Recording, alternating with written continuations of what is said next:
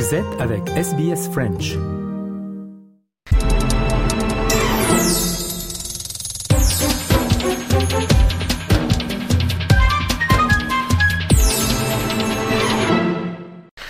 Eh bien, le plaisir d'avoir euh, Dr Amélie Janot, qui est chercheuse à Adelaide University.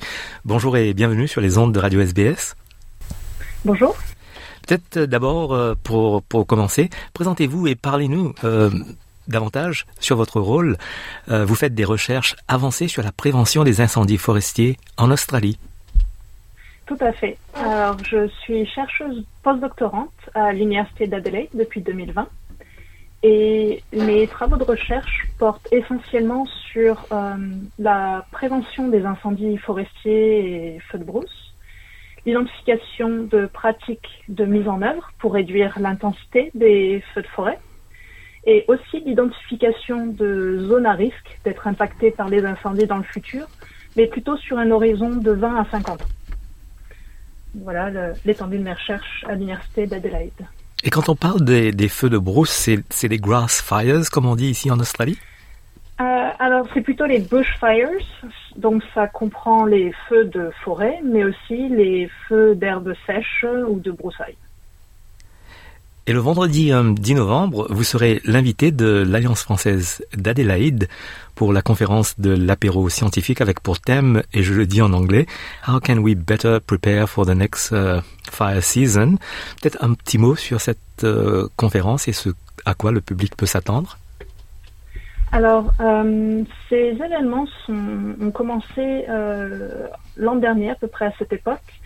Et le principe, c'est des chercheurs francophones, euh, plus généralement, qui peuvent être euh, affiliés à des universités ou des, des centres de recherche euh, dans l'industrie, qui parlent sur une leur thématique de recherche du moment. Et donc, euh, ce vendredi, je vais parler sur mes recherches euh, qui portent sur la prévention des feux et plus particulièrement euh, qu'est-ce qu'on peut mettre en place euh, en tant qu'individu, mais aussi qu'est-ce que les pouvoirs publics peuvent mettre en place pour essayer de réduire l'impact des, des incendies dans le futur. et, et comment peut-on, dans un proche avenir, s'organiser pour, pour prendre ces mesures de précaution si les gens sont impactés par les, les feux de forêt, les, les feux de brousse? Alors, euh, donc dans ma recherche, euh, il y a deux volets. Le premier, c'est essayer de comprendre qu'est-ce que les pouvoirs publics mettent en place aujourd'hui en termes de prévention et plus particulièrement gestion de la végétation, parce que c'est le premier levier d'action pour euh, réduire l'impact, euh, l'intensité des feux. Donc, euh, je fais beaucoup de recherches avec des questionnaires et des entrevues avec des gens du terrain pour essayer de comprendre quelles sont les techniques qu'ils mettent en place. Donc, par exemple, les feux dirigés, mais aussi le débroussaillement, les lagages, ces genres de choses, pour essayer de comprendre en fait quelles sont les informations dont ils ont besoin pour euh, prendre ces décisions. Parce qu'en fait, euh, même s'il y a des, des, des guides nationaux, ces choses sont mises en place plus à un niveau local et les connaissances sont très très souvent localisées. Mais euh, une région donnée, ne, ne, par exemple, une région donnée peut avoir fait les choses d'une certaine manière pendant des années. Donc, par exemple, utiliser les, feux dirigés. Mais malheureusement, avec euh, les trajectoires actuelles du changement climatique, ça va être de plus en plus difficile d'utiliser ces feux contrôlés. Donc, mon objet de recherche, c'est d'essayer de comprendre quelles sont les autres méthodes que les pouvoirs publics peuvent mettre en place pour euh, maintenir la végétation à un niveau euh, qui est modéré. Comme ça, dès qu'un feu passe à travers cette région, il sera moins intense et ce sera plus facile pour les, pompiers d'arrêter ces feux.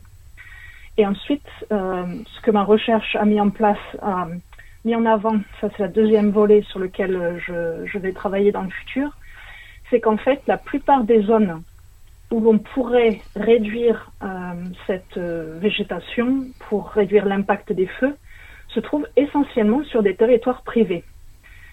Et donc les pouvoirs publics ont très peu d'action sur ces territoires privés. Et donc maintenant, la suite de ma recherche va être de travailler avec les pouvoirs publics locaux pour engager des discussions avec les propriétaires euh, de, parcelles sur ces terrains privés pour essayer de, mieux comprendre comment les acteurs privés comme vous et moi peuvent mettre des choses en place pour réduire l'intensité des feux dans le futur.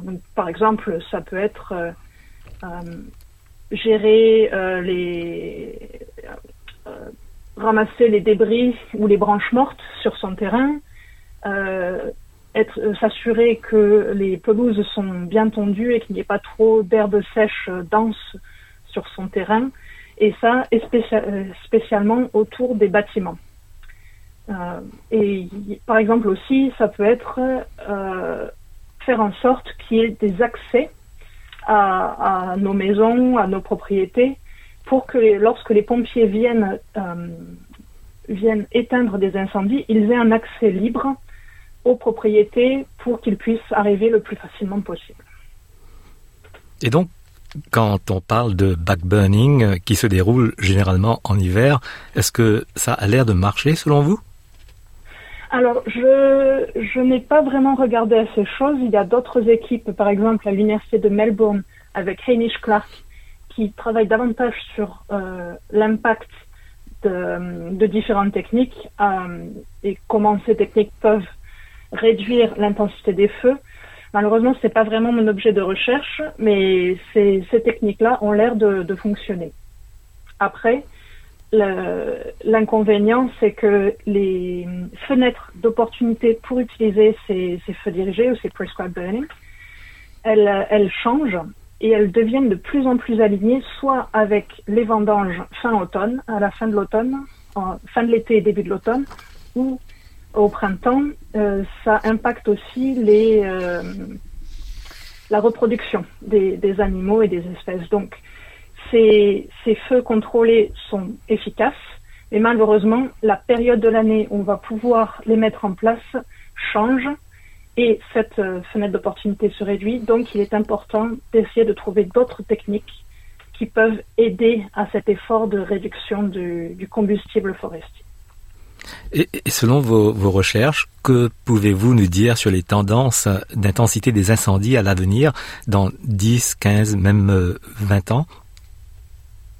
Euh, c'est une très bonne question.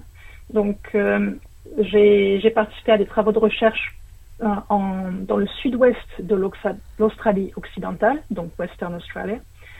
Et, on a réussi à mettre en évidence que certaines régions du, sud-ouest, donc par exemple la région de Margaret River ou même un peu plus au nord, certaines stations balnéaires qui jusqu'à présent ont eu peu d'expérience à faire face à des incendies, malheureusement auront un, risque un peu plus élevé dans le futur.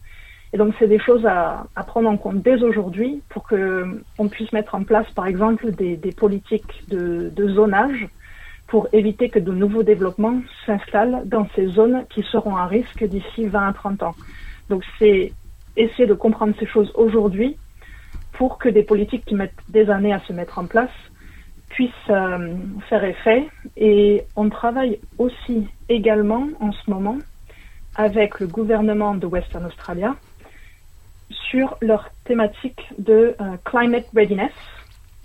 Donc c'est un projet qui, euh, qui vient de se lancer cette année au niveau de l'État entier et tout l'État de l'Australie occidentale est en train de mettre en place des politiques d'adaptation et de préparation au changement climatique. Et, par exemple, la gestion des incendies futurs fait partie des tendances des, des projets de recherche sur lesquels ils s'intéressent. Docteur Amélie Genot, merci de nous avoir éclairé sur vos recherches euh, sur les incendies forestiers en Australie et, et bonne continuation. Merci beaucoup.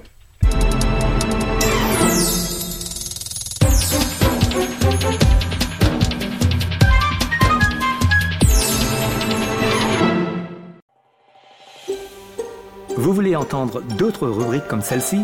Écoutez-les sur Apple Podcasts, Google Podcasts, Spotify ou n'importe où où vous obtenez vos podcasts.